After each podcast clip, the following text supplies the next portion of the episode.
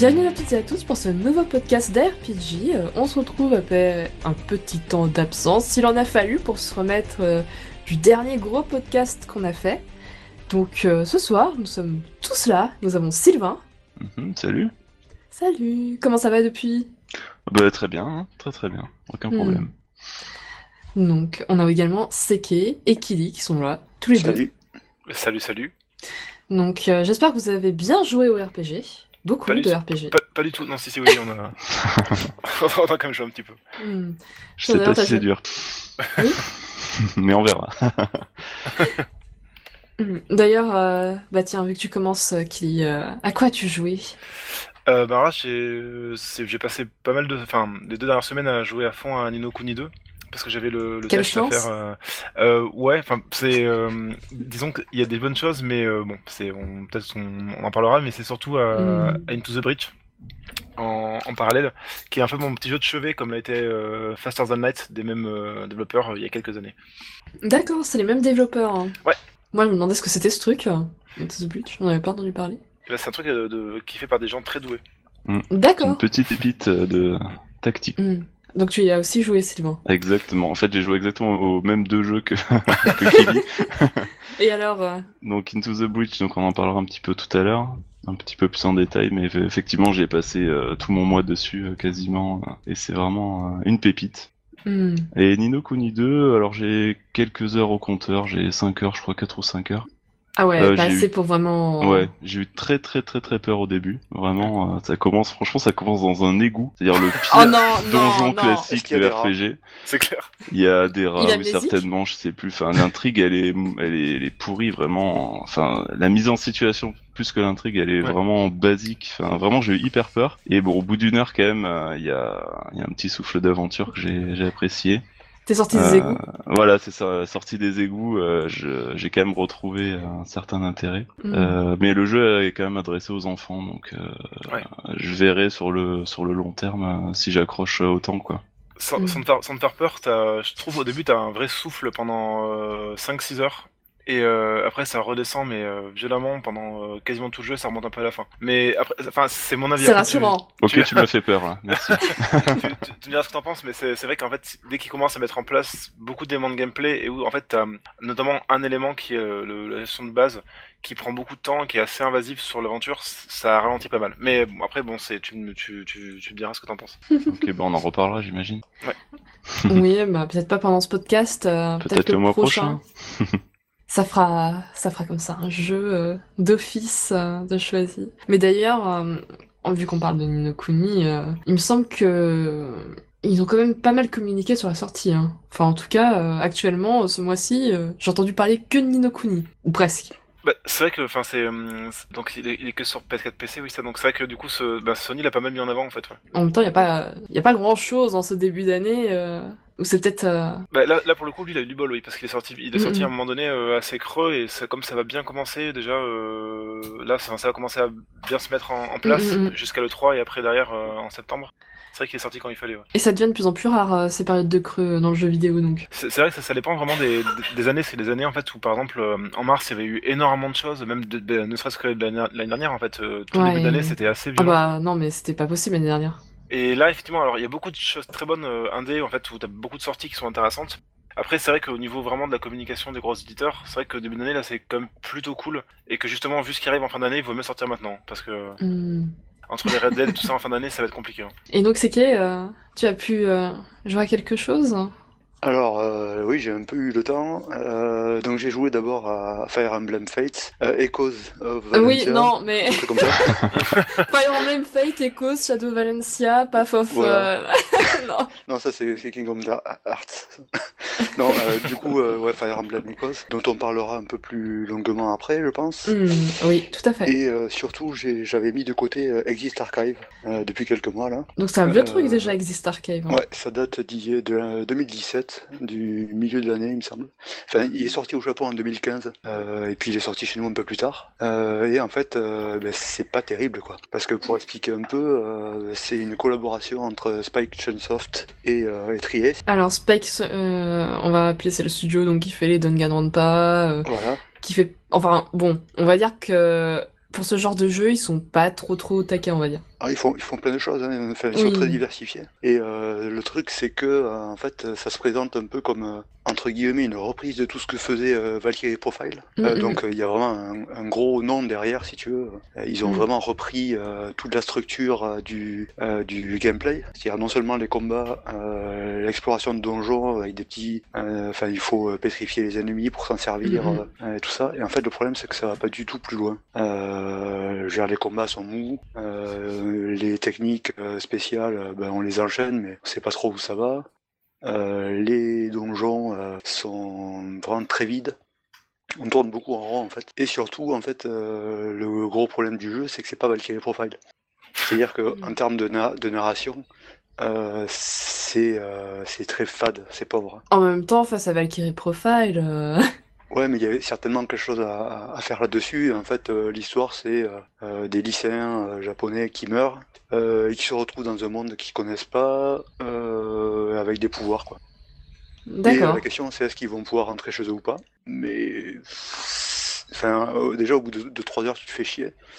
Euh, pour l'instant, moi, j'en suis à une douzaine d'heures et puis j'avais un peu mis de côté là. Et du coup, enfin, vraiment, c'est vraiment pas terrible. Je crois que c'est le début de podcast euh, de comment bien vendre les jeux entre Ouais. Ni no Kuni 2 et. Mais je, il me semble qu'on avait parlé d'Exist Archive et qu'on avait déjà dit que c'était pas terrible. Mais j'avais pas joué à l'époque. Et effectivement, je confirme.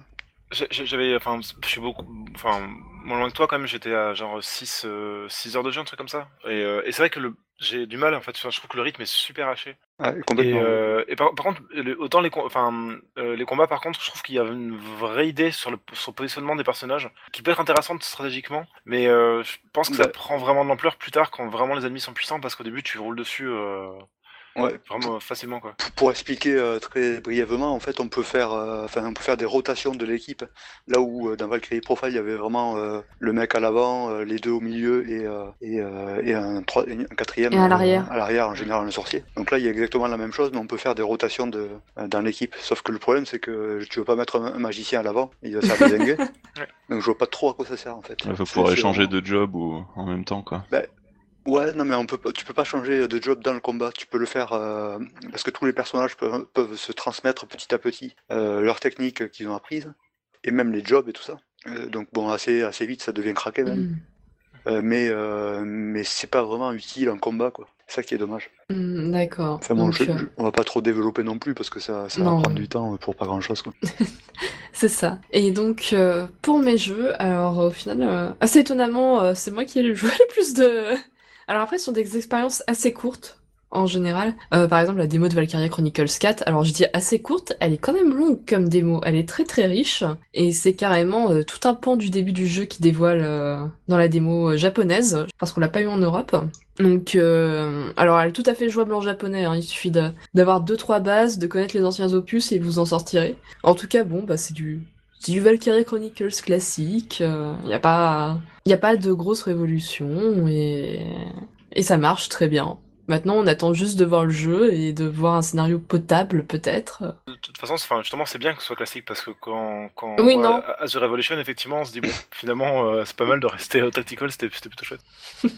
En tout cas, euh, bonne expérience de démo. euh, Ouais, ça t'a donné envie d'y jouer au jeu final Oui, beaucoup. Et, et- et juste par petite parenthèse, euh, pour les gens qui écoutent et qui voudraient la récupérer, en fait, il y a plein de tutos sur internet pour se créer un compte japonais Oui. euh, sur PS4, c'est super simple et euh, ça prend 3 minutes et voilà. Mm, mm. Donc euh, n'hésitez pas à le faire. Enfin, concrètement, ça vous coûtera absolument rien à part euh, naviguer dans des interfaces japonaises pour trouver des démos, ce qui est pas forcément évident au Oui. début. Donc euh, autre jeu absolument rien à voir. donc Yakuten Seiban, euh, Dai Yakuten Seiban. J'ai décidé de me lancer dans euh, la version japonaise du titre euh, parce qu'on l'aura jamais en Europe. euh, merci Capcom. Vous faites du bon taf sur Monster Hunter, mais pour le reste, euh, voilà, je vais pas parler de vous. Et euh, sinon, Rune Factory 4, euh, je retrouve mes anciens amours. euh, C'est-à-dire, j'ai toujours aimé les Harvest Moon et, ça, et, et c'est tout mignon, c'est plein de bonnes attentions. Il y a pas beaucoup de monde qui meurt, tout se passe bien.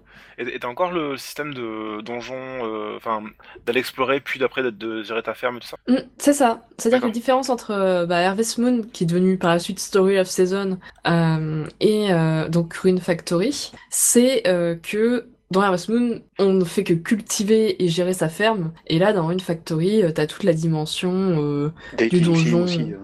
Mm, mm. Donc, euh, bah, c'est- ça change pas grand-chose, c'est juste un opus supplémentaire, mais euh, ça fonctionne bien, euh, comme d'habitude. C'est tout mignon, euh, c'est sur 3DS. D'ailleurs, euh, ils ont pas annoncé dans une Factory 5, c'est un peu... Je dirais pas que ça m'inquiète, mais bon, on verra bien. Mais Peut-être peut-être sur, euh, sur Switch. Ça pourrait, ça, ça collerait bien. Possible. Parce que, justement, comme, euh, c'est, comment s'appelle ce jeu où tu gères une ferme aussi, euh, mince. Euh, euh, Star, Stardew Valley. C'est Oui. c'est vrai que comme ça, vraiment, ça cartonne, je pense que ils auraient tout intérêt à sortir un Run Factory sur, sur Switch. Mm, mm. Bah, surtout que Stardew Valley, on attend le mode multijoueur, le jour où ils ouvrent le monde multijoueur. hein. Ah oui, oui, bah oui, bien sûr, oui. C'est c'est vrai que ça, ça va, ça va aussi changer les choses. Hmm, voilà. Et pour finir, euh, je... euh, Alors, Fire Emblem Echoes Shadow of Valencia, c'est un jeu qui... que j'ai mis beaucoup, beaucoup, beaucoup de temps à faire parce que... Alors, je n'ai aucune idée. Est-ce que tu pourras répondre à ma question C'est qui est... Est-ce que lorsque tu démarres le jeu, tu peux mettre le mode difficile directement? Euh, de mémoire, oui. D'accord. Il me semble que Parce oui. que quel- parce qu'on m'avait dit que non. Bah, parce qu'en fait, mémoire, euh, tu peux, et tu peux choisir aussi si tu laisses tes unités euh, mourir ou pas. Hmm. D'accord. Non, parce qu'il se trouve que, pour le coup, euh, comme c'est des voix anglaises, j'ai acheté le jeu, mais euh, j'y joue pas avec ma cartouche euh, officielle. Ah, Parce que je l'ai, comment dire, modifié à l'extrême pour ne plus avoir de traces des voix anglaises. Mais au moins j'assume, je le J'appelle les dis. flics. Ils sont déjà en chemin, à mon avis. Mais je vous en parlerai un peu plus euh, tout à l'heure euh, avec Seki. Et là, on va passer aux news. Et donc, pour revenir sur euh, Ni no Kuni 2, euh, il semble que les ventes se portent euh, plutôt bien, en fait. Alors, le marché japonais, euh, elles ont fait un petit peu moins que le premier opus. De toute façon, le premier opus de Ni no Kuni, c'est pas très bien vendu. De base, enfin en tout cas par rapport à, à ce qu'ils espéraient, c'était un jeu Sony, euh, c'était du level 5, il y avait du Ghibli, enfin c'était censé attirer les foules. Là, il me semble que, par contre que la version 3 euh, DS ou 3DS, là, euh, Oui, euh, elle avait bien fonctionné. mieux fonctionné. ouais. Mm, Bah, mm. c'était mieux, ouais, mais ils étaient quand même assez déçus. Mais alors, il y avait aussi le problème de stockage, en fait, parce que faut se rappeler qu'au Japon, il y avait un gros grimoire avec. Voilà, c'est ça. Et, et qu'en fait, dans les, les revendeurs, ça leur prenait beaucoup de place dans les rayons, et ils préféraient ben, combler avec des jeux euh, qui prennent moins de place et qui peuvent se vendre facilement. Et c'est vrai qu'il avait pas mal souffert de, de, de ce côté-là aussi. Ouais. Ouais, mais en même temps, c'était un argument de vente, je trouve. euh, C'était le- quand même l'idée principale, oui. Parce que tout le, toute la, pa- la partie euh, sur le tracé des, des sorts là qu'on avait dans la PS3, en fait, elle était très peu développée. Quoi. C'est clair. Et euh, la version collector PS3 est partie euh, très vite chez nous parce que c'était la seule possibilité d'avoir le grimoire. hein. Donc, euh, je- en fonction d'eux, je pense que ça a joué, mais il y a aussi le fait qu'au Japon, malgré le fait qu'il faut avoir un grimoire, euh, les versions portables, c'est quand même, ça marche mieux que euh, le, enfin le, les consoles de salon. Donc, euh, Oh, Euh, Nino Kuni, c'est vraiment un jeu euh, d'immersion. Enfin, je comprends pas trop comment on peut jouer à ça sur euh, sur 3DS quoi. C'est euh, c'est hyper beau. euh, T'as un univers euh, hyper Mm. enchanteur et tout. euh. Bah, c'est Bon. qu'en plus, à l'époque, euh, enfin, quand il est sorti sur, si je dis pas de bêtises, sur PS3, la 3DS était vraiment, enfin, la DS, pardon, était vraiment super bien installée, beaucoup plus que la, 3 que la PS3. Et je pense que ça a joué aussi ça, mais euh, enfin, au niveau des ventes globales, je pense que l'Europe effectivement a pu aussi faire changer la balance parce que nous, on a eu que la version PS3 dans tous les cas, donc. euh, Comme là, finalement, enfin, je, pense que le choix aussi de la PS4 et que ce soit uniquement sur PS4, enfin, pour l'instant, je crois pas qu'il, enfin, ça m'étonnerait qu'ils le sortent ailleurs. Je pense que ça, vient aussi de là, quoi. C'est ils sortent sur la console qui est le, la plus installée euh, de base, quoi. Et euh, donc, euh, pour Nino Kuni 2, euh, au niveau des chiffres, là, actuellement, on va dire sur sa première semaine, il a fait un peu plus de 50 000, 51 741. Et donc, euh, il se rapproche à peu près des ventes du premier en Europe, car au final, c'est un jeu qui s'est beaucoup plus vendu en Europe qu'au Japon. Donc, euh, Mais, mais d'ailleurs, en fait, à la base, enfin, juste pour la petite anecdote, euh, euh, donc Sony Japon, enfin, le- ou le 5, je sais plus qui, a, qui voulait gérer le- la situation, mais euh, à la base, c'était pas forcément prévu pour sortir au Japon, le, le, Mhm. 2. C'est d'accord. que, c'est qu'en fait, ils étaient tellement déçus des ventes en fait du, du premier qu'ils ils prévoyaient de le sortir d'abord en Occident, vraiment sur un gros lancement, et après au Japon peut-être. Et bon, ils se sont rendus compte que finalement c'était comme un manque à gagner, mais ça a vraiment été discuté pendant assez longtemps le fait de le sortir euh, que, en, que en Occident en fait. Donc, euh, bon. Nino Kuni, euh, on verra bien ce que ça devient. Si, euh, alors je ne suis, je pense pas qu'ils feront de suite, hein, mais si ça doit avoir une suite, ça va être les ventes euh, occidentales qui joueront dans la balance. Bah, c'est possiblement. ouais. Donc, euh, sinon, autre annonce JRPG qu'on attendait depuis un moment parce que c'était silence radio depuis la sortie japonaise. C'était Dragon Quest 11 qui est annoncé pour le 4 septembre. Et par contre, euh, comment dire, on a oublié des versions. On nous a pas précisé euh, la version 3DS, donc on pense qu'elle ne sortira pas en Europe. Pour le moment, à moins qu'un Nintendo Direct nous dise le contraire, et euh, bien entendu la version Switch, qui n'est même pas annoncée au Japon, si je me souviens bien. Euh, je crois qu'il n'y a pas de date encore, ouais. Mm. Mais justement, euh, c'est de moins en moins euh, sûr, enfin de moins en moins évident que ça va sortir sur 3DS, parce que justement, c'est Ono, comment il s'appelle? Mince, le, le directeur de Dragon Quest. Oh là, mince, je suis pas la bonne personne, hein.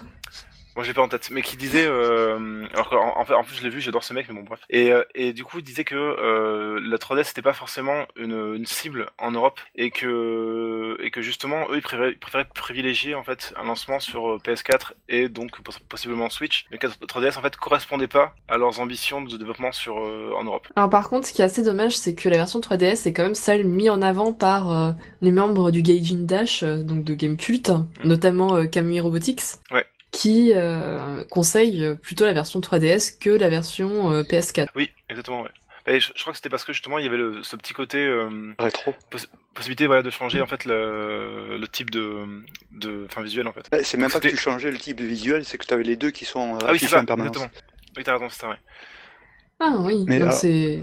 Oui. Alors par contre, euh, il y a un truc qu'on n'a pas dit, c'est que euh, normalement Dragon Quest 11 devrait aussi sortir sur, euh, sur Steam, si j'ai bien oui. compris. Donc je pense que c'est un marché qui est peut-être beaucoup plus porteur que en Occident, euh, au moins que la 3DS. Enfin, que, que Oh. Dragon Quest 11 sur la 3DS. Mais...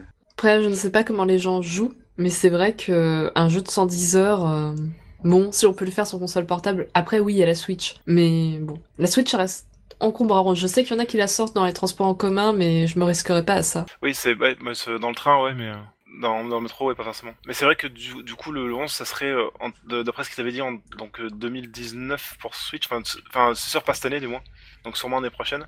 Mm. Et euh, effectivement, pour le coup, enfin pour le côté portable, ça serait peut-être la meilleure version. Après, bon, ben l'avantage c'est que effectivement, pour le pour le pour le côté PC, ça peut être aussi pratique de de, de, pouvoir optimiser son jeu et de, de pouvoir mettre des modes. Enfin, on sait que les gens sont assez friands de ça, donc euh, pourquoi pas. Et puis Les cette portages version... sont- les portages sont Ah. pas euh, au top hein, quand même. Hein. Ce portage, Square, euh, enfin, je me souviens de Dragon Bah, Quest, euh, Build- euh, non pas Builder mais euh, Heroes.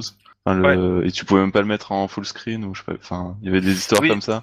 Donc Ouais, euh, bon, ouais, il, le- faut- il faudra qu'il s'améliore quand même sur euh, la deux, c'est un peu mieux, mais ouais, non, c'était pas terrible. Mm. Et puis euh, on aura quand même quelques améliorations dans cette version avec euh, un mode difficile, euh, on pourra se déplacer plus rapidement. Il y aura une vue à la première personne, alors ça... euh, Pour je la sais VR, pas. ça. je sais pas. Non, non, pas commence pas à dire des choses comme ça.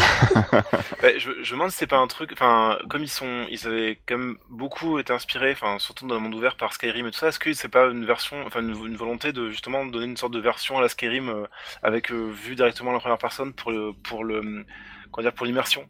Parce que c'est vrai qu'ils ils étudient beaucoup le marché euh, occidental et c'est vrai qu'ils voient que on a beaucoup de jeux en fait en vue à la première Mm. personne tout simplement et ça peut pousser les gens à acheter plus facilement un jeu où tu où t'as un côté un peu euh, un peu enfin FPS entre guillemets quoi. D'ailleurs, euh, il y aura également euh, l'interface qui sera revue et améliorée. Et euh, on parle d'un doublage anglais, ce qui est un peu étrange, parce qu'en réalité, les Dragon Quest sont plutôt muets en général. Bah non, le, le 8 euh, avait le double anglais déjà. Ouais. Il y avait un doublage anglais dans le 8, Ouais. je me souviens même pas. En même temps, le 8, il m'a pas trop... Je suis pas une fan de Dragon Quest, je vais pas en parler. Ouais, va si, je me souviens, la voix du roi là, était assez marrante. La voix du roi Ouais. Ah bon, par contre, en- c'était très, très caricatural hein, sur, le, Ouais. sur le 8. mais à l'époque, euh, c'était le premier épisode qui sortait euh, euh, sur le vieux continent. Et euh, donc, je sais pas s'ils avaient vraiment mis le, le pognon derrière. Mais Oh, après, Dragon Quest, c'est pas une série qui a un succès c'est ce que énorme. tu veux dire. Chez nous. Chez Euh, nous, au oui. Japon, c'est un phénomène, mais je- enfin, en Europe, ça reste malgré tout assez Bah, confidentiel. parce qu'en en fait, on les a eu très tard. Et euh, malgré Ouais. euh, Mm, mm. les- la ressortie des, des anciens, euh, bon, je sais pas si la communication a été beaucoup faite, à part sur le 9, en Mm, fait. Où là, c'est vrai qu'il y a- carrément des pubs télé et des choses comme ça. Enfin, personnellement, c'est une série que j'adore, mais c'est c'est peut-être pas la plus vendeuse en fait euh, du, du catalogue de Square. Enfin, enfin, c'est vrai qu'il faut juste voir en fait comment ils vont communiquer dessus pour avoir euh, l'importance que le jeu, euh, enfin, auquel ils veulent donner au jeu. Parce que c'est vrai que je me rappelle pour le 9, ils avaient organisé plein de voyages de presse en fait euh, au Japon pour justement aller voir les créateurs et enfin Mhm. vraiment faire parler du jeu. Et depuis ils l'ont plus jamais refait donc, euh, enfin, bon, le, le disque est différent, mais c'est c'est vrai que du coup, euh, faut voir comment ils vont réagir justement par rapport au 11. Est-ce que justement ils vont vouloir vraiment le vendre euh, à l'Occident ou pas Mm. Donc, euh, ouais, on verra bien, mais c'est vrai que, euh, au niveau Dragon Quest, euh, de manière générale, c'est un jeu qui est aussi très exigeant par rapport à d'autres jeux. On n'a pas de sauvegarde automatique. Il y a aussi le fait que les points de sauvegarde en général, alors, sauf si j'ai raté un truc, c'est à l'extérieur des donjons et éventu. Bah, non, c'est bah c'est dans les églises en fait. C'est ça, c'est à l'extérieur Mais- des donjons et point, c'est à l'extérieur des donjons. Alors par contre, euh, sur les versions 3DS de, au moins de Dragon Quest 8, tu avais la possibilité de faire une sauvegarde euh, temporaire. Sauvegarde Euh, rapide là, ouais. ouais, une Où ça- sauvegarde où ça rapide. quitte en fait. Ouais, non, ça quittait pas en fait, il me semble, euh, dans, dans le 8. Parce que je l'ai fait il y a pas longtemps et il me semble Ah que ouais. qui quitte le jeu, euh, c'est vraiment une sauvegarde intermédiaire. euh. C'est-à-dire que si tu fais désinguer par un boss, euh, tu reviens à ta sauvegarde Bah, temporaire? tu peux la recharger, ouais, il me semble. Oh, c'est... Moi j'avais pas fait le 8, mais dans le 9, il me semble que je pouvais faire une sauvegarde. euh, et en fait, ça te quitte le jeu. Et quand tu reviens, tu reviens exactement au même point. Mais Ouais, tu ça, pas- si tu perds, mais- après t'as perdu quoi. Mais Mhm. tu peux pas recharger ta ça. partie. Bon. Pour rester euh, chez Square Enix, alors nous n'allons pas parler euh, de FF15, nous allons parler plutôt de Valkyrie Profile qui en fait n'est qu'un retour sur mobile. Ouais. Voilà. On continue sur la politique de, de sortie, de ressortie euh, des vieux titres, euh, mais qui massacrent euh, Ah ouais. Hum, et avec une... sans, sans aucune, euh, sans aucune pitié quoi. Alors je suis assez partagé sur ce genre de truc. C'est que d'un côté c'est bien parce que ça permet à une nouvelle génération entre guillemets qui joue pas forcément forcément sur les supports classiques ou qui vont pas aller euh, retélécharger des, des vieilles versions, euh, de, de découvrir des, des jeux euh, superbes, hein, que ce soit Valkyrie Profile ou, euh, ou Secret of Mana. Ou Mais le problème FF6. c'est la façon dont c'est fait quoi. C'est le problème c'est Mm. que c'est ils filent ça à je sais pas qui et, euh, et c'est pas non plus adapté à avoir euh, vraiment toute l'interface qui t'apparaît en plein milieu de l'écran. Ah quoi. ouais, Il y a quelques, quelques semaines là, ils ont ressorti Chrono Trigger là sur Steam. Ouais, c'est c'est la ça. version mobile. Enfin, c'est dégueulasse quoi. Bah là Vraiment, il y a aucun effort quoi. Et justement là, co- comme disait euh, Sike, enfin c'est le, juste le lui est dégueulasse. Enfin, t'as t'as la- t'as vraiment les boutons en fait. euh, c'est qui- du mobile. C'est du C'est mobile. ouais. Mais le problème c'est que le mobile, tu peux, euh, si tu fais ça intelligemment, en fait, euh, ne pas em- empiéter sur tout l'espace visuel en fait. Le problème c'est que Valkyrie Profile, t'as des vrais moments de gameplay de plateforme, on va dire. Et pour le coup, ils ont été obligés d'essayer de rendre ça jouable.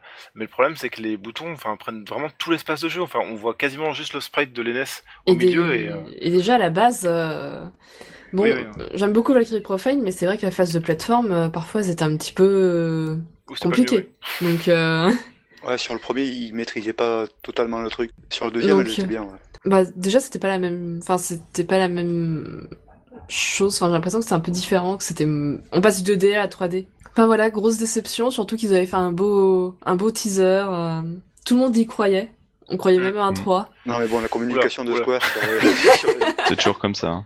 je sais pas si vous vous souvenez quelques années en arrière où euh, ils avaient fait une grosse annonce euh, sur FF7 et tout.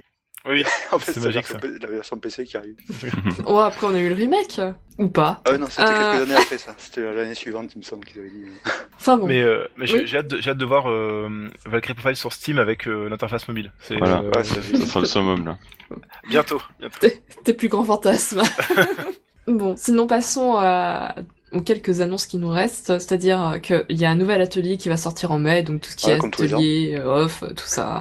Prochain Enfin, FIFA pas qui va sortir, qui va être annoncé. Ouais, parce que le, Euh, donc, le, le prochain qui sort, il sort euh, dans deux jours, je crois, ou quelque chose comme ça. Bon, bah on espère qu'on aura autre chose euh, à la tête que des... comment appeler ça? Des, des héroïnes Moé. Euh, on peut toujours rêver, c'est arrivé une fois. N'y compte pas.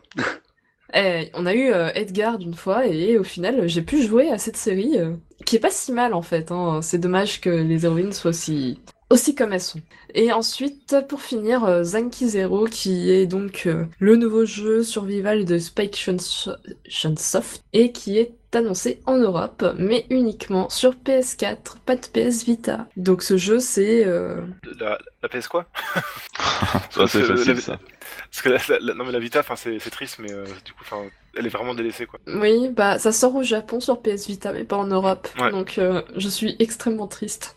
Mais c'est dommage parce que c'est typiquement des jeux qui correspondent à la PS Vita en fait. C'est ça qui est. Bah c'est euh, ça, un- un Danganronpa, je me vois absolument pas le faire par exemple sur Steam ou sur PS4, enfin ça me paraît... Ouais, mais là, c'est c'est vraiment du donjon RPG, et c'est vrai que sur Vita, il y en avait plein. Quoi. Mais bon, euh, je pense qu'ils considèrent que la Vita, elle, est- elle est morte de toute façon, donc euh, ça sert à rien de sortir dessus. Quoi. Voilà, tristesse. Ça se passe dans le même univers que leur précédent jeu ou c'est tout à fait autre Non, chose? c'est euh, une nouvelle euh, IP comme on dit. D'accord. Et donc euh, ça se passe sur une île déserte avec des survivants qui vont survivre sur cette île déserte. Je pense que ça va être un petit peu emprunt des Danganronpa avec une ambiance un peu moins faux folle, c'est un peu moins pop quand même. Entre Lost et Battle Royale, quoi. Mais il y avait un jeu de survie déjà euh, sur une île déserte euh, sur DS. C'était pas Oh le oui. Steam Blue n- non, c'était Alors, Another si- Code, non Je sais pas quoi, un truc comme Euh, ça. Non, non, Non, Lost c'est in Blue. c'est Blue, qui était euh, qui était une purge monumentale. Enfin, il y avait des, il y avait des très bonnes il y avait des très bonnes idées, mais en fait ils ont un, enfin le problème c'est qu'en fait tu tournais au bout d'un moment en fait à, à te nourrir et à, à être obligé de boire en fait, et t'arrivais à une sorte de limite où t'étais obligé de gérer ça tellement souvent que le jeu en devenait un, enfin devenait pénible. Mais l'idée était vachement bien. Il y avait plein de il y avait plein de bonnes de de- d'idées de gameplay intéressantes en fait. Mais euh, le jeu ça marchait pas au bout de, de quelques heures en fait. Non, bah, moi j'en ai plutôt une bonne expérience et je crois que j'ai réussi à le finir, tu vois. Donc, euh, le premier seulement, le, le 2 et le 3, euh, j'y ai pas touché. Et enfin, on va finir sur les annonces euh, de livres chez Ferd. Alors, nous n'avons aucune action chez Ferd, enfin pas tous. Non, il y a juste deux personnes qui ont écrit chez eux, mais c'est- J'ai pas d'action sur les annonces. Et donc, euh, non, mais c'est surtout que bah, dans les autres éditeurs, il n'y a pas grand-chose sur le RPG. C'est vrai que Ferd euh, sort pas mal de livres sur le RPG, donc... euh, Et donc là, ils ont lancé une campagne Kickstarter pour euh, traduire la plupart des livres, qui s'est très bien déroulée. Alors pour traduire euh, quatre livres et peut-être quelques-uns en plus, euh, surtout. Ouais. Pour le moment, ils ont, ils ont traduit 4. Voilà. Après, ils en ont, je crois, euh, Je 4 crois ou qu'ils 5 en là dans les tuyaux. Hein. Ouais, c'est ça. ouais. C'est en, cours, quoi. Ils veulent traduire Oui. toute leur, euh, toute leur offre, effectivement, en anglais euh, à terme, quoi. Bah, c'est vraiment pour le développement international, hein, en fait, euh, du, du truc. Mhm, c'est ça. Et donc, euh, ouais, la, la campagne a, a bien marché. Euh, ils ont un peu abaissé le palier parce qu'au départ, il avait mis à 100 000 euh, le, le deuxième euh, incentive. Euh, donc, pour la sortie du, du bouquin de- d'Elensia, justement. D'accord Donc, euh, qui est sur, sur Yoko Taro. Ou l'inverse, plutôt. Taro Yoko Voilà. Et, euh, et donc ça, finalement, ils l'ont baissé à 90 000 et euh, ça a été, euh, ça a été atteint. Et euh, Mm, mm, donc euh, les prochains, ils, ils- je crois qu'il leur reste 4-5 jours, un truc comme ça. Et, euh, et voilà. Alors, Bon, ils sont à 100 Ouais. 000 là, hein, donc ils ont il reste trois jours. Et après, euh, on va dire que le livre de Taro Yoko, c'était le dernier euh, de la liste pour ce Kickstarter. Entre-temps, il y a eu également les livres de Zelda, euh, qui a été traduit en anglais. Et oui, Ce qu'il faut savoir, c'est qu'en fait, ils en ont trois en cours de tradu- enfin deux ou trois en cours de traduction là, et euh, qui, qui sont déjà traduits avec l'argent du premier Kickstarter. Et donc en fait, ceux qu'ils ont annoncés là, c'est ceux qui seront traduits dans le courant en fait avec ce nouvel argent là en fait. d'accord. Mais c'est vrai que euh, au final, il, il se développe, euh, il se développe beaucoup à l'international. C'est Ah bah ils ont raison, carrément. Ah ben, je pense que c'est là où ils trouveront le plus grand public. Hein. La France, c'est bien, mais c'est pas. Ben, ben, en plus, il y a Enfin, une c'est vraie demande large. parce que c'est vrai que euh, dans les pays anglo-saxons, t'as assez peu de bouquins sur le sujet. Alors, t'en as quelques-uns qui sont très bons, notamment sur game design euh, en C'est Angleterre. plutôt technique, ouais, les bouquins ang- anglophones. ouais. Oui, c'est-à-dire C'est qu'on a un manque en France de bouquins techniques et de game design, comme on parlait euh, lors du GOTY. Et par contre, euh, eux ont un manque de livres plus narratifs, analytiques. Ouais, analytique vraiment vrai. de l'œuvre, euh, enfin de ce que ça raconte, euh, comment ça a été créé et tout ça. Parce que Mm. finalement, aux États-Unis, ils ont une seule collection, je crois, oui, c'est aux États-Unis, qui est intéressante, qui est un peu sur ce système-là. Ça s'appelle, euh, enfin, c'est euh, uniquement basé sur les boss. Et c'est toute une Ah. série, en fait, euh, sur les boss spécifiquement, et c'est ultra intéressant. Et pareil, ça marche par Kickstarter, en fait. euh, et, euh, et le, alors j'ai plus le nom de l'auteur, faudrait que je, je cherche, mais qui- écrit très bien. C'est très doué, il a une bonne analyse des boss. Hmm. Et c'est la seule, un peu, voilà, série hors technique pure qui- qu'ils ont aux États-Unis. Et malgré tout, ça reste de la technique. Enfin, analyser Oui, les boss, le fond, des patterns. Donc, euh, donc ouais. Et en réalité, enfin, le Kickstarter, c'était, euh, enfin, à partir du moment où quelqu'un dépensait 25 euros, en fait, il avait un livre. Donc, euh, c'est comme s'ils achetaient les livres. C'est plus pour avoir un, une vision sur le nombre de livres qu'ils vont pouvoir produire. Et de savoir si c'est rentabilisé que euh, de faire des Kickstarter, atteindre des millions et des millions. euh. Ouais, bien sûr. Mais, mais, mais c'est vrai qu'en termes, d'études de marché, c'est malin parce que du coup, tu, vois à peu près le, le, le, le nombre de personnes que tu vas pouvoir toucher plus ou moins et ça te Mhm. donne une idée de ce que tu dois imprimer. Ouais. Mm, C'est ce que faisait euh, un éditeur, celui qui éditait les Devil Survivor euh, sur DS à l'époque, qui est mort, il me semble maintenant. Mais en tout cas, il... non mais il marchait sur ce système-là en fait. Si on atteint tel palier, alors on sortira le jeu en Europe traduit. Donc, euh, donc bon, si ça marche, c'est c'est plutôt cool. On- les Anglais auront euh, les livres de Third Edition hein, et peut-être même qu'au final, bah, c'est bénéfique pour euh, le public français étant donné que Third aura plus de moyens, donc plus de, de livres en perspective. Ouais. D'ailleurs, ils ont annoncé Kingdom Hearts. Ouais, le premier tome. Euh, Il y en a Premier deux, il me tome. Ils ont annoncé tome. le deuxième. Ah oui, enfin oui, ils ont lancé les deux, mais, pour le, mais le premier sort, sort euh, cette année, je crois. Cet si été, ouais. Mhm. Vrai. Cet été, et le deuxième, c'est fin d'année, je crois. Qui est rédigé par Jay, donc, qui Ouais. euh, a déjà euh, écrit des choses dans Level Up. Et il me semble qu'ils ont annoncé autre chose, mais je ne sais pas. En fait, ils ont fait. Le problème, c'est qu'on enregistre le lendemain de la 1er avril, et euh, il y a eu beaucoup de bêtises d'annoncer. non, en donc, euh, RPG, ils ont dans les tuyaux, ils ont ils en ont un sur Diablo et un sur Ouais, euh, euh, The Witcher. The Witcher. hmm, Voilà, donc. Des petites séries. Des petites séries, exactement. Bon, en tout cas, euh, ça se passe bien pour Ferd, tant mieux pour eux. Et puis, faites des livres sur le game design. Et sur ce, on va passer au jeu. Donc, tout d'abord, on va parler d'Into the Breach. Et par la suite, on évoquera Fire Emblem Echoes. Donc, pour Into the Breach, ça va être Sylvain et nous, on va vous questionner sur mais qu'est-ce qu'Into the Breach Qui c'est qui peut me résumer rapidement ce que c'est Into the Breach Alors. Euh, Allez, Sylvain. Alors moi je considère ça comme euh, du tactical RPG, c'est pour ça qu'on en parle euh, dans, dans, ce, dans, ce, dans ce podcast. Euh, C'est ça, c'est une émission spéciale TRPG, mais, on ouais, pas dit, du, mais... en fait c'est du TRPG avec des parties de 10 minutes. Donc euh, c'est hyper rapide, ça dure Ouais. pas voilà 1h30 euh, la campagne. enfin, Ouais, la mais c'est pas addictif. Euh, alors c'est assez addictif, ouais, mais euh, surtout en fait ça se passe euh, sur quatre ou cinq tours, euh, sur des petites zones, et du coup tu dois, euh, en fait chaque tour euh, c'est vital quoi, Bon, un peu comme les TRPG, mais euh, t'as t'as vraiment pas droit à l'erreur. Et euh, c'est en gros c'est un- ça devient un mélange de puzzle et de tactical RPG quoi. Comme t'évoquais Faster Than Light, ça m'étonne pas que si tu te plantes, Ouais, c'est un peu radical. C'était du temps réel, euh, là c'est vraiment du tour par tour. Et en fait, euh, donc je- j'explique un peu le truc. Euh, Enfin, on va dire euh, une bataille classique quoi. C'est que c'est donc t'as c'est une grille en fait, en, vue en 3D isométrique. Donc effectivement, c'est peut-être pas très joli au premier abord. C'est un peu pixelisé, un peu grossier. Mais en gros, c'est des voilà, c'est des, euh, des champs de bataille de 8 cases sur euh, 8. Donc ça fait euh, 64 cases. Du coup, c'est généré alé- aléatoirement. Et donc t'as euh, une poignée d'ennemis, une poignée de bâtiments qui sont un peu disséminés euh, sur la, carte. Et toi, t'as trois unités pour gérer tout ça. Donc que tu choisis au début de la campagne euh, et que tu vas garder sur toute ta partie. Euh, en fait, le principe du jeu, c'est que les ennemis se déplacent, tu vois tout ce qui va se passer pendant le tour, et toi tu joues entre le déplacement d'ennemis et l'attaque. Et toi, tu as le droit de te déplacer et attaquer. Donc en fait, euh, l'ennemi se déplace et tu vois qu'est-ce qu'il va attaquer. Il va attaquer des bâtiments, il va t'attaquer des unités. Et toi, tu fais en sorte que tu aies le moins de dommages euh, sur les bâtiments ou de dommages collatéraux sur tes unités sur le tour. Euh, c'est tout basé sur le déplacement, l'anticipation. euh. En fait, tu as, une partie aléatoire sur la génération de la carte, sur vraiment euh, le, le placement, mais après, tu plus du tout d'aléatoire. Enfin, le, si l'ennemi attaque euh, la case à côté, il attaquera la case à côté. euh, Enfin, même si tu le, tu peux le pousser d'une case, donc il va continuer à attaquer euh, la case qui est à côté de lui. Et en fait, t'as aucune, euh, t'as aucune aléatoire euh, quand tu joues. Tu sais et tout, et tout ce qui va se passer en fait. Voilà, et ça, franchement, ça fait de, ça fait une espèce de puzzle. À chaque tour, t'as un puzzle parce que l'ennemi se met dans une configuration qui te met en, en, en galère. Alors, je pense que moi, j'ai testé euh, que le mode normal, mais je pense que, il, s- enfin, il, t- il, s- il te met pas non plus dans, il te fait pas un échec et mat à chaque tour en fait. Il, te, il, te- il se place de façon, en réfléchissant bien, tu puisses euh, contenir tout le monde et avoir le moins de dommages possible.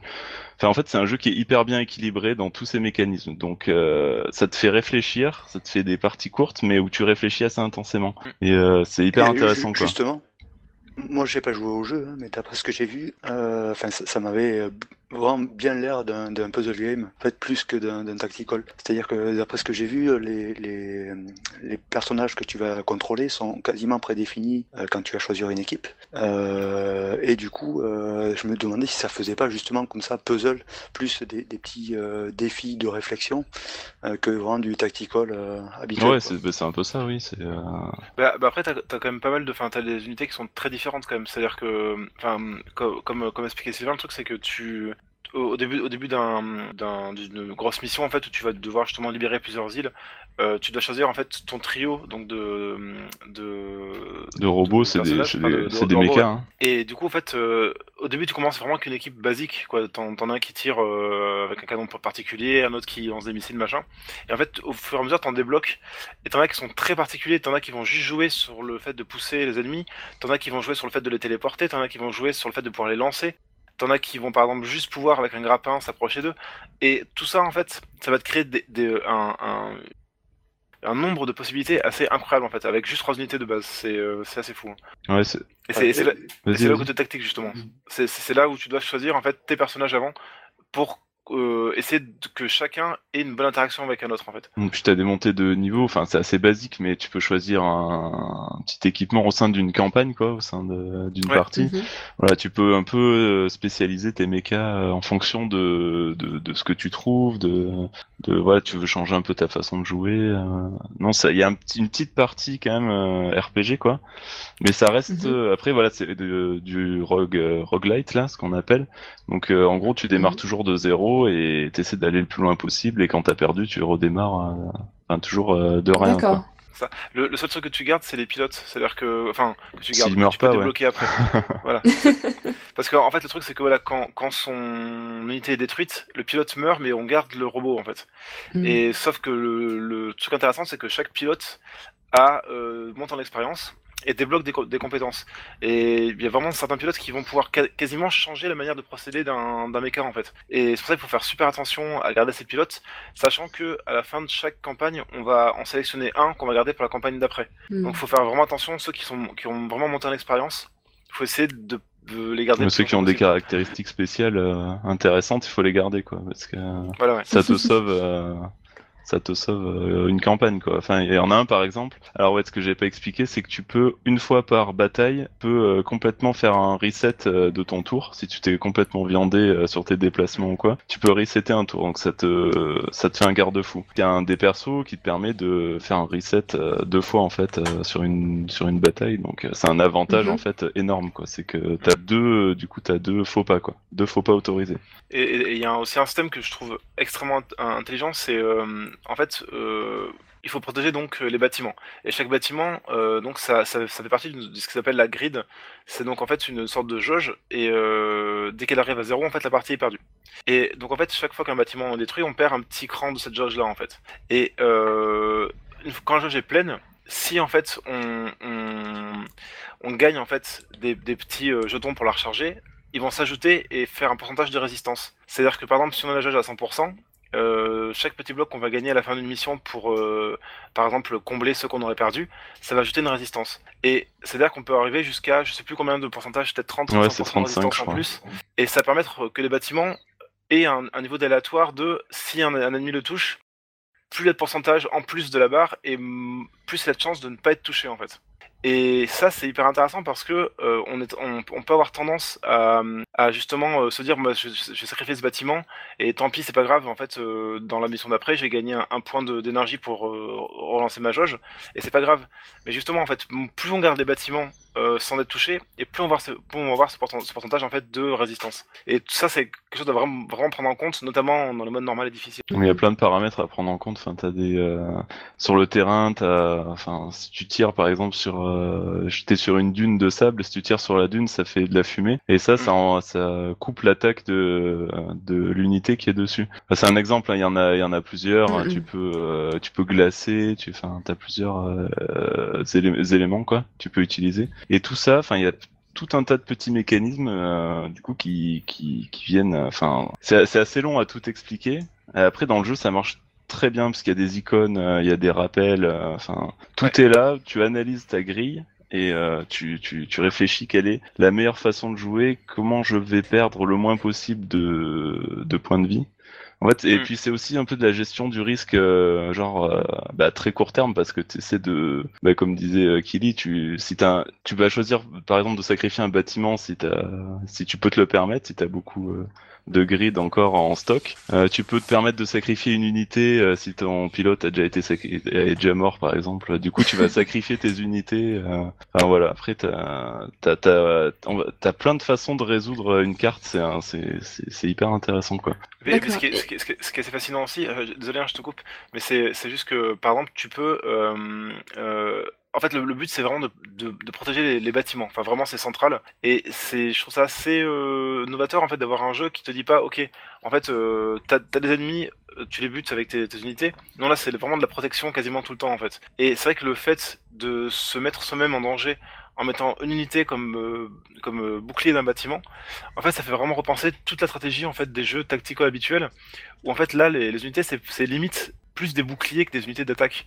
Et c'est vrai qu'on peut quasiment, en se démerdant bien, euh, passer des tours entiers à jamais tirer sur un ennemi en fait. Mhm. À juste, euh. Juste les déplacer, ils se tirent entre eux aussi. Voilà. Ils peuvent se tirer entre eux Oui. si tu les déplaces bien euh, et se tuer du coup entre eux. Enfin même tu peux passer, euh, ouais comme comme tu dis, euh, tout tous tes tours à déplacer les unités et enfin à la fin t'as t'as je sais pas combien d'unités ennemies sur le sur la carte, ça devient un vrai bordel mais. Oui.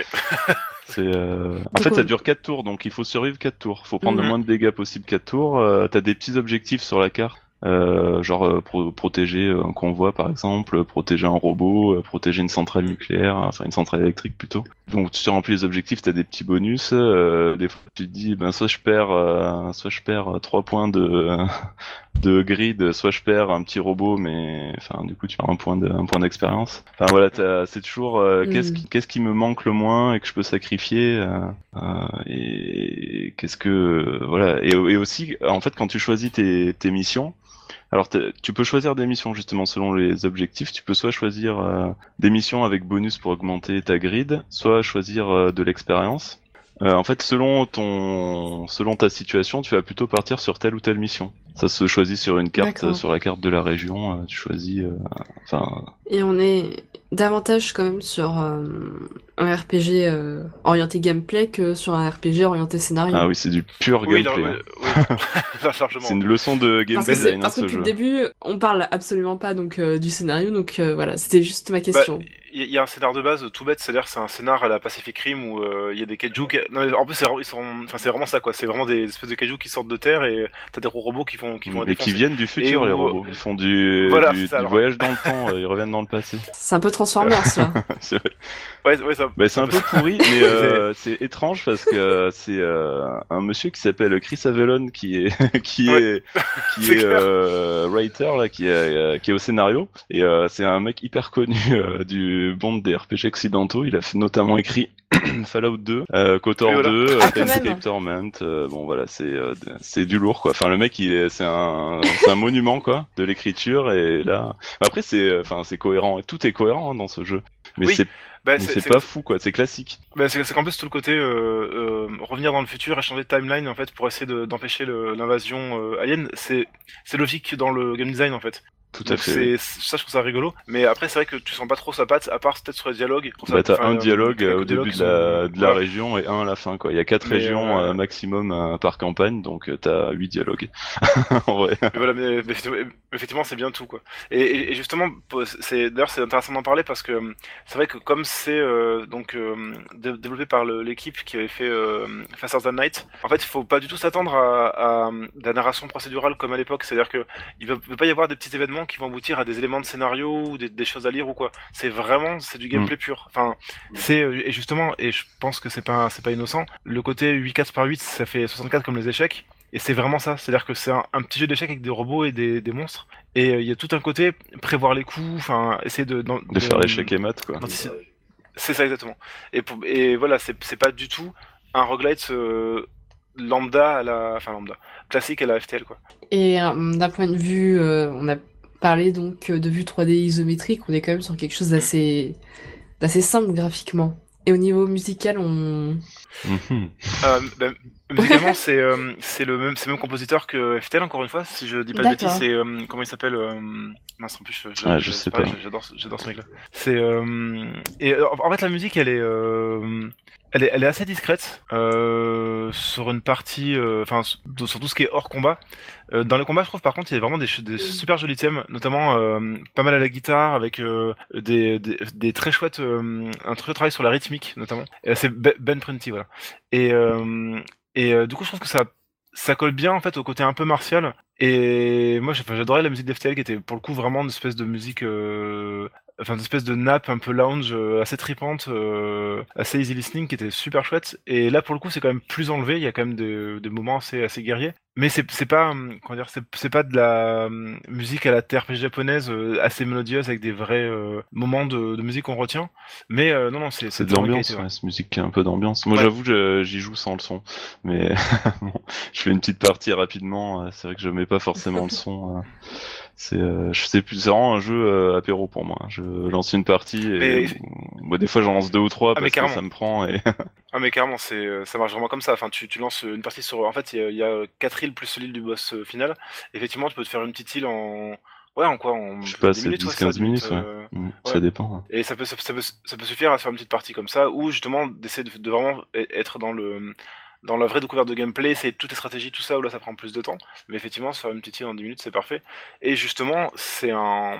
Pour revenir à tout ce qui était adapta- adaptation, ça sera un jeu parfait sur Switch. Mais, mais Ah oui, vraiment génial vrai. en fait. Et puis tu peux quitter euh, la bataille, tu peux la quitter n'importe quand, tu la reprends exactement au Oui. même endroit. Comme bah, un peu comme euh, ouais, comme tu parlais des échecs, c'est marrant parce que tu as une situation donnée euh, enfin, qui est hyper compliquée par exemple, genre tu quittes, tu vas faire autre chose et tu reviens sur ta situation et tu tu peux avoir un regard nouveau ou une idée que tu n'avais pas pensé, Ouais. tu reprends exactement là où tu t'en arrêtes.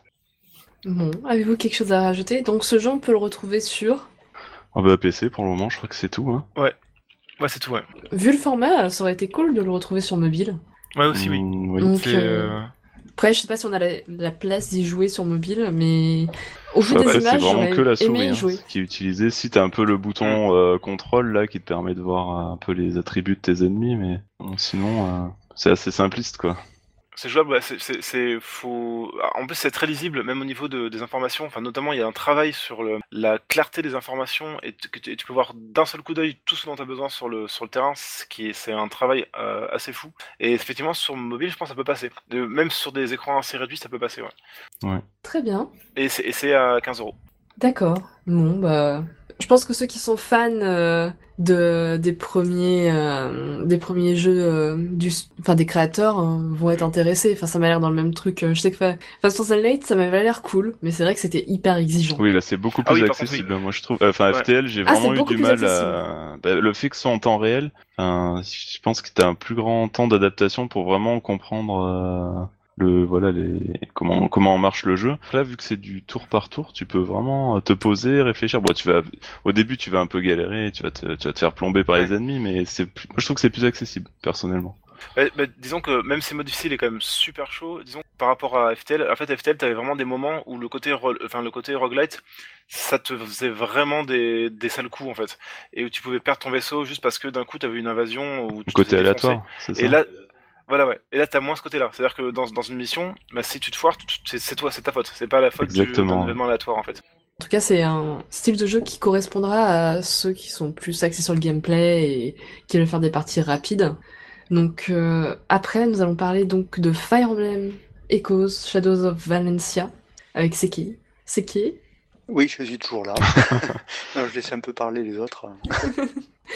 Donc, euh, pour résumer rapidement ce qui est euh, Fire Emblem Echoes, euh, Shadows of Valencia, c'est un remake de Fire Emblem Gaiden, qui est le second Fire Emblem qui est sorti uniquement au Japon, jamais chez nous. Donc vous pouvez voir des images, éventuellement euh, trouver des méthodes pour y accéder qu'on ne vous décrira pas. Et bon, on va être honnête, c'est un jeu quand même qui a qui avait assez mal vieilli. euh, le- C'est les premiers Fire Emblem. Enfin, je sais pas ce que t'en penses, Seki, mais si tu l'as vu, Bah, le, le alors, premier Gaiden. J'ai jamais joué au premier, hein, enfin au Au Gaiden. Euh, mais euh, en fait, je trouve d'un côté le, le jeu est bon. Oui, en termes de gameplay, oui. En, en termes de enfin, Bon, euh, j'en parlerai un peu plus après, mais euh, Ouais, ce, ouais. ce que je voulais dire, c'est que le jeu est bon, mais en même temps, on voit que ça, c'est issu d'un vieux, euh, Oui. d'un vieux concept. Bah, Parce que c'est- ça reste quand même assez simpliste, on va dire, hein, comme. euh, et de base, euh, il a pas du tout le triangle des armes. Enfin, ça, c'est un truc qui apparaît euh, par la suite dans les Fire Emblem. Ouais. Et bizarrement, c'est pas ça qui m'a gêné, tu vois. Et puis même, bah, le fait qu'il n'y ait pas le triangle des armes. Alors bon, dans Awakening, on a plus ça, mais euh, c'est vrai que le triangle des armes s'appliquait euh, aussi bien aux armes physiques qu'aux tomes à une époque. Et euh, bah là, euh, en gros, les mages, ils vont plutôt puiser dans les points de vie. Enfin, en tout cas, il y a d'autres mécaniques de game design qui sont utilisées dans cet opus, qui sont assez différents de ceux qu'on a connus dernièrement et de ceux qu'on a connus dernièrement juste avant. Donc sur GameCube et sur Wii. Alors c'est assez intéressant de le voir réapparaître, surtout que hormis euh, le fait que ce soit un remake, euh, il se distingue euh, pas mal de, euh, des derniers opus de par son aspect graphique. Euh, la démarcation, pas vraiment, en fait. Je, Ah, je enfin, le- les déplacements sur le terrain et les unités, les sprites et les trucs comme ça sont vraiment très, très old school, on va dire. Oui, les sprites, mais plutôt enfin le cara design, hein, parce que c'est vrai que le cara design, non, je l'ai pas, je l'ai pas trouvé particulièrement choquant. justement, c'est qu'il est pas choquant. Enfin, personnellement, les derniers Fire Emblem m'ont choqué par leur cara design, qui sont Ah non, oui, non, je vois ce que tu veux dire. euh, Voilà. le- le- Alors- le fan. Alors que celui-là, il est beaucoup plus. euh, alors, c'est fait par euh, Idali, qui est un artiste qui a travaillé sur Tukiden, par exemple, et euh, qui donc euh, est un cara designer différent des opus Awakening et Fates. Et ça se sent et ça fait du bien. Euh, Enfin, en tout cas, moi, je retrouve plus le cara design des anciens Fire Emblem. Mais bon, en tout cas, dans cet opus. On retrouve euh, deux héros, euh, donc euh, c'est un scénario qui est assez basique, enfin en tout cas qui a des ficelles assez basiques, mais qui est plutôt bien mené jusqu'à sa fin. Et on va suivre un personnage féminin et un personnage masculin, qui sont donc Alm et Celica, qui vont devoir, comme dans beaucoup de Fire Emblem, euh, reconquérir un royaume avec les moyens du bord, euh, en regroupant euh, des, mercenaires, euh, des mages de passage, des prisonniers, enfin tout ce qu'ils peuvent trouver sur le chemin, et former une armée avant de faire face aux ennemis de plus en plus puissants. Tout à fait. Alors, un truc qui était, euh, enfin, qui m'a, qui m'a marqué au début, c'est que j'ai j'ai eu l'impression de jouer à Chrono Cross au, au tout début, en fait. Alors j'ai pas Euh, fait je- Chrono Cross, donc... euh, Ah. Ça m'intéresse. Ben, Vas-y, raconte. Comment ça je voulais, je voulais pas spoiler non plus, donc euh, non, je, je vais pas trop en parler. Mais si tu veux, le, la, la narration au début euh, te, te montre des événements Oui, qui vont avoir lieu plus tard. Tu sais pas trop dans quel ordre ils ont lieu. Euh, et assez vite, en fait, ça, ça arrête de, ra- de raconter l'histoire de cette façon-là. Euh, et puis ça va aller sur quelque chose de beaucoup plus classique où on va suivre les deux, euh, les deux héros en parallèle. Oui. D'ailleurs, on peut, on peut jouer un peu les deux en parallèle comme on veut, quoi. Alors après, il y a quand même un certain rythme à suivre. Autant le chapitre 3, il n'y a pas de d'axe donné qu'à partir du chapitre 4, euh, Oui, on te fait revient. de gros clins d'œil. Eh, faudrait plutôt faire cette branche en premier. Mais de toute façon, à un moment du chapitre 4, tu t'as plus le choix. C'est-à-dire que tu Oui, peux voilà. avancer euh, sur Alm. euh. C'est- oh, comme de par hasard, il y a eu un tremblement de terre. C'est embêtant. Ça Pardon. spoil là. On sait qu'il y a un, tremblement de terre. ouais, non, il y en a plein. Ah, moi je me cache, j'en ai marre.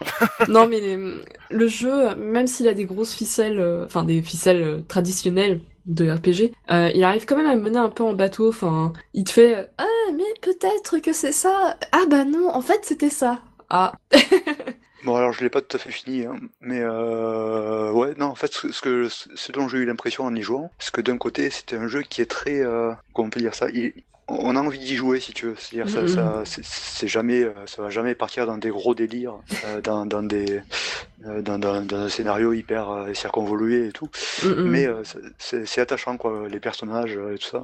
Oui, et puis la mythologie, elle est plutôt, enfin, elle est plutôt crédible. On est plutôt sur le yin et le yang, en fait, entre, mais pas à la manière de Fate, où il y avait deux pays qui étaient opposés, la blancheur et la noirceur. Ici, on est plutôt sur, en gros, il faut un petit peu de laisser vivre et un petit peu de rigueur, euh, et dès qu'il y en a un qui l'emporte sur l'autre, euh, ça se passe mal, en fait. Ouais, C'est, c'est c'est- c'est vrai que ça c'était plutôt euh, intéressant, c'est-à-dire que en fait les deux pays sont en train de péricliter, euh, mais pas de la même manière. Et surtout, ils ont deux, deux divinités qui leur sont propres. hein. Et euh, en gros, ce qui va se passer, c'est euh, la perte de cet équilibre à partir du moment où il y a une des divinités qui va prendre le pas sur l'autre. Et bien entendu, c'est encore une histoire de dragon. euh, Il n'y a pas beaucoup de Fire Emblem où il y a moins de dragons. Mais c'est dit rapidement, comme d'habitude. Donc, Ouais. dans ce Fire Emblem, on a... hum, alors, que je ne dise pas de bêtises, mais on n'a pas d'unité de type transformation. Euh, donc tout ce qui va enfin on ne va pas avoir de hum, par exemple de dragons dans le premier Fire Emblem on a quand même des dragons euh, des gens qui ont le pouvoir de se transformer en dragon là on a plutôt des unités euh, classiques de fantasy. C'est très classique, c'est-à-dire il y, en a où ça va être vraiment de l'infanterie, donc ils vont avoir des, déplacements assez faibles. D'autres, ça va être plutôt ben, les chevaliers Pégase par exemple, Mm. euh, qui eux ont des gros déplacements et qui peuvent euh, voler, donc par-dessus les, les accidents de terrain. hein. d'ailleurs euh, petit conseil boostez vos Pégases parce que sinon vous allez souffrir Il y a certaines maps qui sont bien chiantes.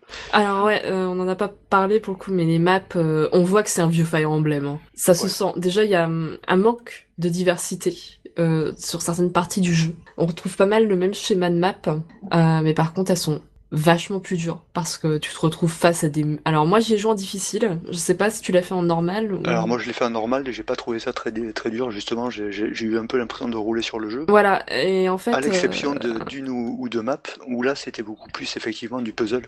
C'est-à-dire que tu as une Mhm. difficulté euh, pour avancer, ou en tout cas pour atteindre l'ennemi, euh, et ça va te demander en fait de, de, ben, de trouver des subterfuges en fait pour euh, ben, notamment euh, les. Il y, a- il y a une des healers mhm. euh, qui permet de téléporter par exemple.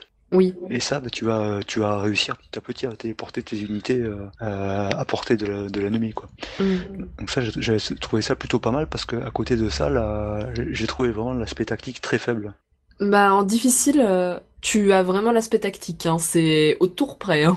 Ouais. Et pour le coup, bah, c'est c'est assez gratifiant, enfin, personnellement, de d'avoir ce, ce ressenti quand tu fais une map. Alors, c'est hyper frustrant parfois, ça peut te bloquer. Merci les barrages, euh, mais voilà. Euh, en tout cas, difficile, pour ceux qui sont, on va dire, de la vieille école, c'est assez intéressant quand de même les faire. plusieurs façons de, de, de combattre ou c'est, ça doit vraiment suivre au tour par tour le déplacement Euh. d'un tel puis celui d'un tel et, et d'une partie à l'autre Bah, ça va fait- être exactement la même, euh, la même configuration. Tu veux dire euh, entre les deux Non mais personnages? en- pour les batailles difficiles tu dis il faut c'est au tour près. C'est euh, Euh, si tu quand recommences le jeu tu vas quand faire je- exactement les mêmes déplacements Non, et les c'est- mêmes attaques. c'est au tour près, c'est tendu, c'est ce qu'elle voulait dire, je pense. En fait, c'est-à-dire que si tu te plantes ce tour-là, bah, c'est fini, quoi, en fait.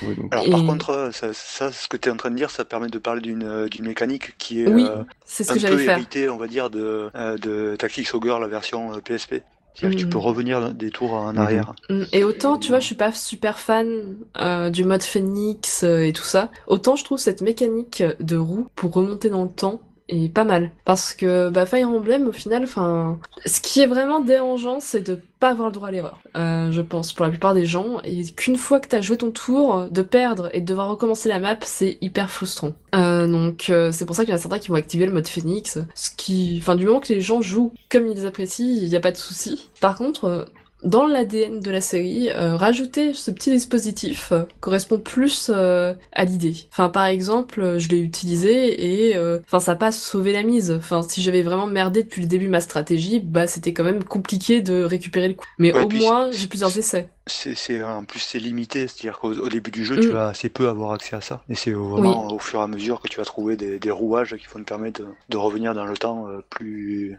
de plus en plus Mm. loin. C'est ça. Euh, ceci dit, enfin, personnellement, je l'ai assez peu utilisé aussi. Euh, Ah non, moi je l'ai bien utilisé en difficile, surtout dans les derniers chapitres. Ouais, ça, je euh. m'en doute. Non, mais en fait, le truc, c'est que c'est vrai que le jeu est très. euh, ben, Enfin, tu, tu disais qu'il n'y avait plus le, le système de, de trois euh, d'armes opposées, là. Mhm. Euh, mais je trouve que même si c'est moins visible que dans euh, Awakening et, et les autres, là, euh, ben, je, je trouve quand même qu'il y a assez souvent du, du one, one hit, hit kill, tu vois. Enfin, tu, tu te fais vraiment tuer en un seul coup, des fois. Ah bon? Alors, beaucoup, et notamment à cause des critiques. Et ça, c'est. Enfin, des, des coups criti- critiques. Et ça, C'est- c'est. Ouais, je suis pas. Il y a quelques persos qui sont vraiment embêtants dans le jeu parce qu'ils ont vraiment un taux de critique élevé, ce qui fait que bah tu, tu rages. Hein. Mourir sur un critique dans Fire Emblem, c'est jamais une belle expérience. Et euh... mais c'est pas arrivé si souvent que ça en fait. C'était vraiment des personnages euh, spotted en fait, enfin vraiment euh, ciblés. Alors parce que moi en fait le- j'ai j'ai euh, enfin j'ai pas mal de personnages si tu veux c'est ceux, ceux qui sont euh, l'évolution de la classe mer- mercenaire Ouais. qui s'appellent des brutes ou un truc comme ça. Euh, en fait je leur ai filé des épées et euh, c'est épée du héros ou quelque chose comme ça qui te file critique critique plus Ouais. euh, 40%. Ils ont la critique ça, facile, c'est ça? Voilà. Et alors comme en plus les personnages ont tendance à, à attaquer deux fois s'ils ont une vitesse suffisante, ben, tu te Ouais. retrouves à faire deux critiques d'un coup. Donc de toute façon tu l'ennemi meurt. Ouais, non, je pense que effectivement jouer en difficile, c'est peut-être beaucoup plus enrichissant que Bah de ouais, jouer en normal. C'est probable, mais ça c'est euh, peut-être euh, le problème de. Bah, je dirais des nouveaux Fire Emblem en général, enfin, par habitude, parce que le Awakening, euh, je l'avais commencé en, en normal, et il était très très facile par rapport aux épisodes GameCube et Wii. Donc, je l'avais passé en difficile, et par réflexe, les nouveaux, je les passe toujours en difficile. hein. Ouais, c'est probablement ce qu'il faut faire. hein. Peut-être à la limite jouer en difficile et sans la mort des unités, euh, c'est peut-être plus intéressant que l'inverse quoi. Bah, à un moment, je pensais euh, désactiver la mort des unités parce qu'il y avait vraiment une map, mais. Alors, il y en a une qui m'a vraiment bloqué. Le reste, euh, elles sont dures. Vraiment, elles sont très dures. Surtout la tour de Dumas à la fin. Elle est très dure parce qu'en fait, t'enchaînes les, les cartes dans un donjon. Ce qui fait que tes unités, euh, c'est un petit peu le syndrome de Forest RNS euh, de Path of Radiance. Euh, elles vont se fatiguer, tes unités, en fait, de map en map. Donc, euh, Ah oui, d'a- d'ailleurs ça c'est un truc dont on n'a pas parlé, c'est qu'il y a, y la tout un fatigue système de, et l'exploration. de donjons euh, dans lesquels tu vas en fait avancer et pouvoir taper des ennemis avant de, de faire Mhm. des petites maps.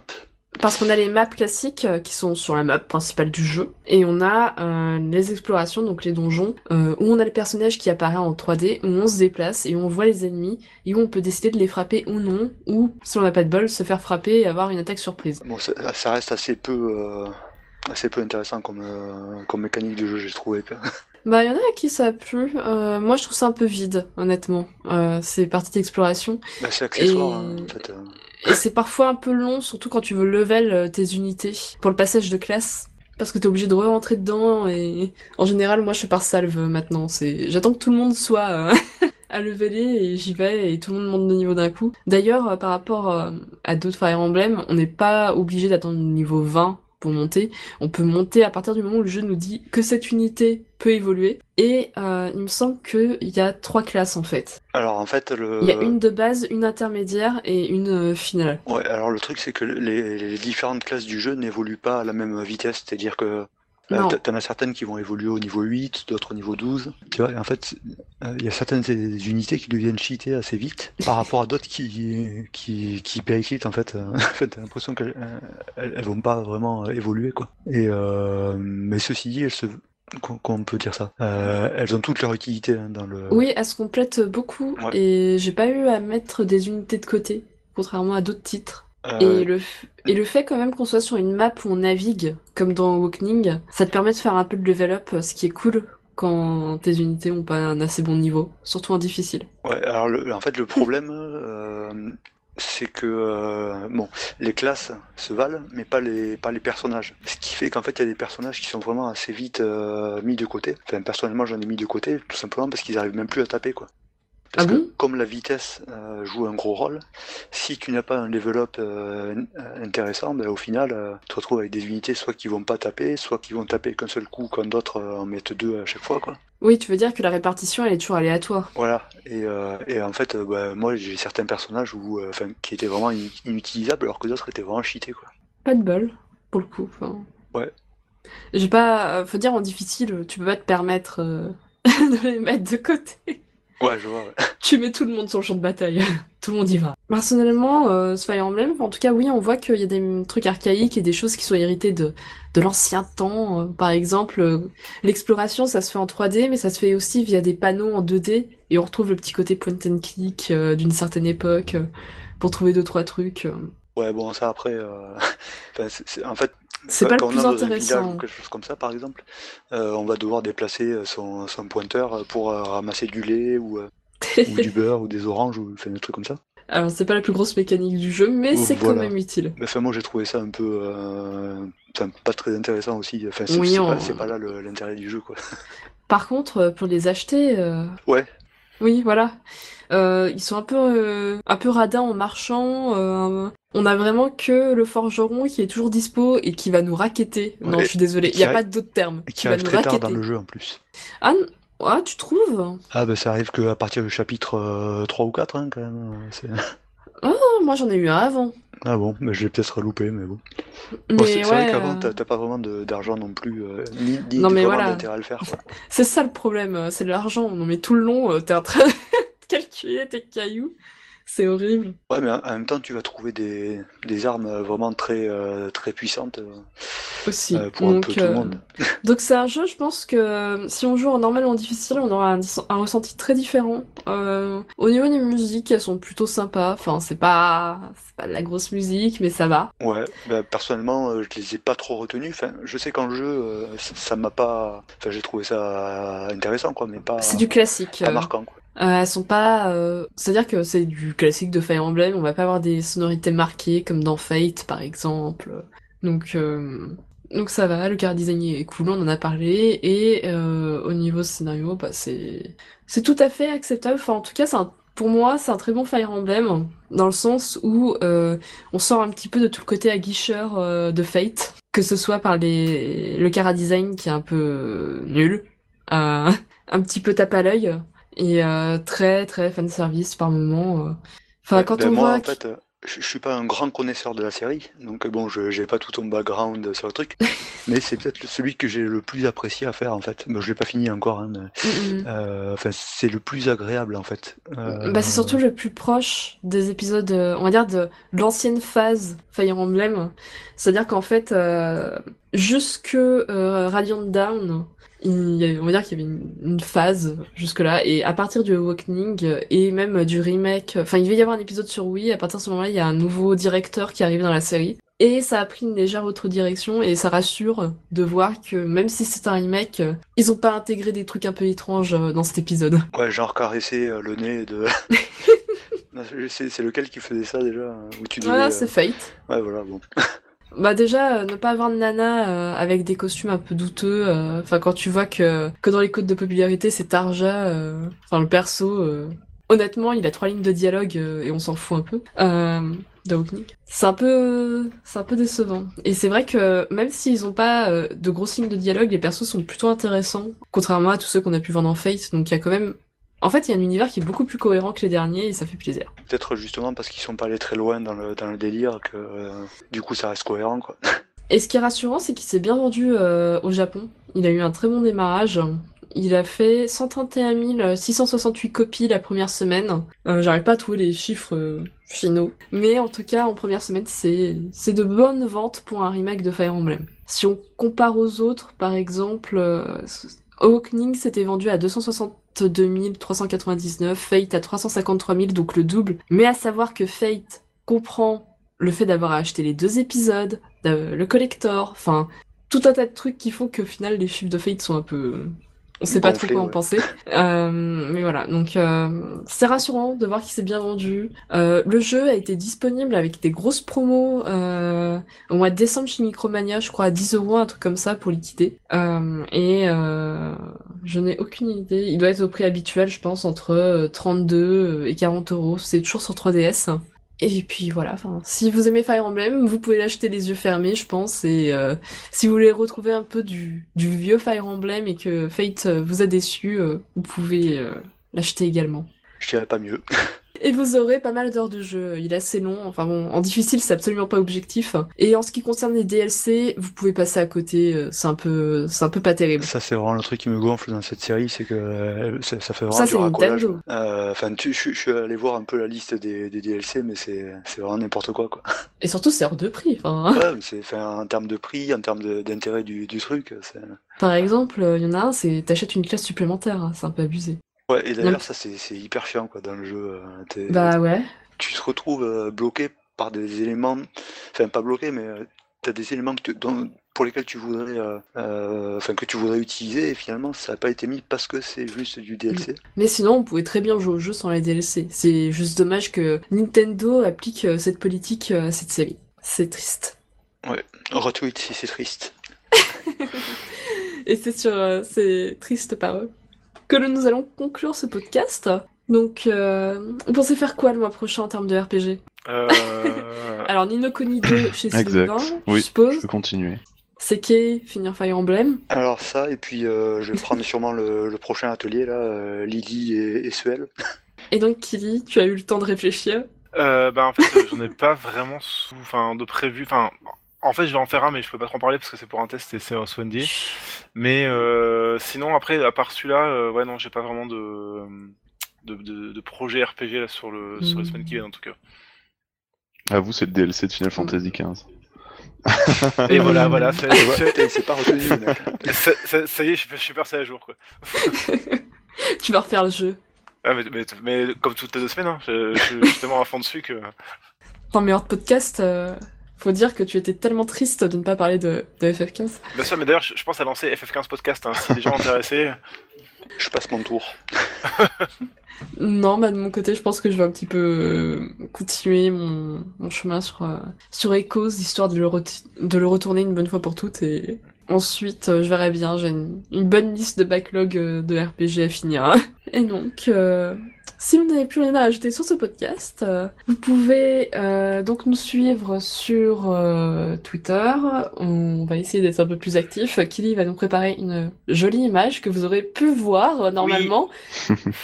Avec, Et- Prompt- avec Prompto, non, Avec Mais quoi arrête avec Pro- Prompto, Gladiolus, c'est. Donc voilà, donc euh, forcément Twitter, euh, on va essayer de développer un peu le réseau euh, de diffusion pour que vous l'ayez sur d'autres plateformes que forcément iTunes ou de devoir le télécharger d'une certaine manière. Et bah, on vous tient au courant via les réseaux sociaux, donc Facebook, Twitter. Vous avez quelque chose à rajouter? Euh, non, ah oui, si, si, euh, alors juste petite euh, parenthèse, euh, faites-le, c'est cool. Il y a le, euh, un jeu qui s'appelle Ghost of, Ta- Ghost of the Tale qui est sorti euh, il y a pas très longtemps, Mhm. qui est en fait qui a été en développement pendant très longtemps et euh, c'est fait vraiment par euh, par un passionné. C'est en fait une- un jeu où on joue une petite souris en fait. euh, c'est un, jeu d'infiltration dans un univers dans un univers médiéval fantasy, mais c'est génial, c'est super joli. Il est super beau. C'est euh, très malin au niveau du gameplay et non non ça vaut le coup. Voilà. D'accord, c'est Et il y, a- il y a un tout petit côté RPG donc je me suis dit bon ça. au point où on en est. voilà. Et sur ce conseil, on vous dit à plus tard. salut. Ciao Salut. Salut.